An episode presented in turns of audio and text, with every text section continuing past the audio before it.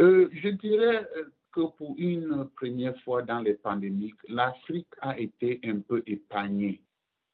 Néanmoins, euh, depuis un certain temps, les autres pays ont été approvisionnés en vaccins et d'autres ressources. L'Afrique reste un peu en arrière.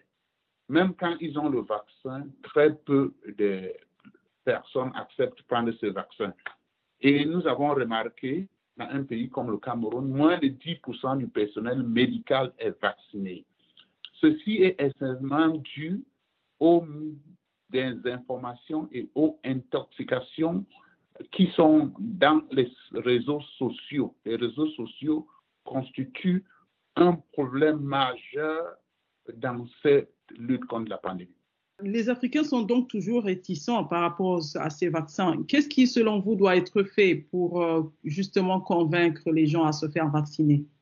D'une part, il faut d'abord former le personnel médical. Ça veut dire que les médecins, les infirmiers, les techniciens en soins, pour qu'ils connaissent bien ce vaccin, comment il a été fabriqué, comment il agit et comment il protège la population.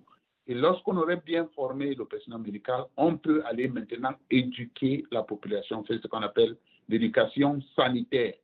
Lorsque la population comprend bien le fondé de la vaccin, il va le prendre. Mais pour le moment, nous n'avons pas encore investi dans la formation de la population. Le président Joe Biden promet des vaccins à l'Afrique. Pensez-vous que cela va, changer la donne? D'une part, oui. Euh, nous aurons notre disposition les ressources et les moyens de pouvoir combattre la pandémie. Ça veut dire que nous pouvons mettre le vaccin à la disposition de la population. Et lorsque la population est vaccinée à plus de 85%, on aurait ce qu'on appelle l'immunité communautaire. Ça, c'est d'une part.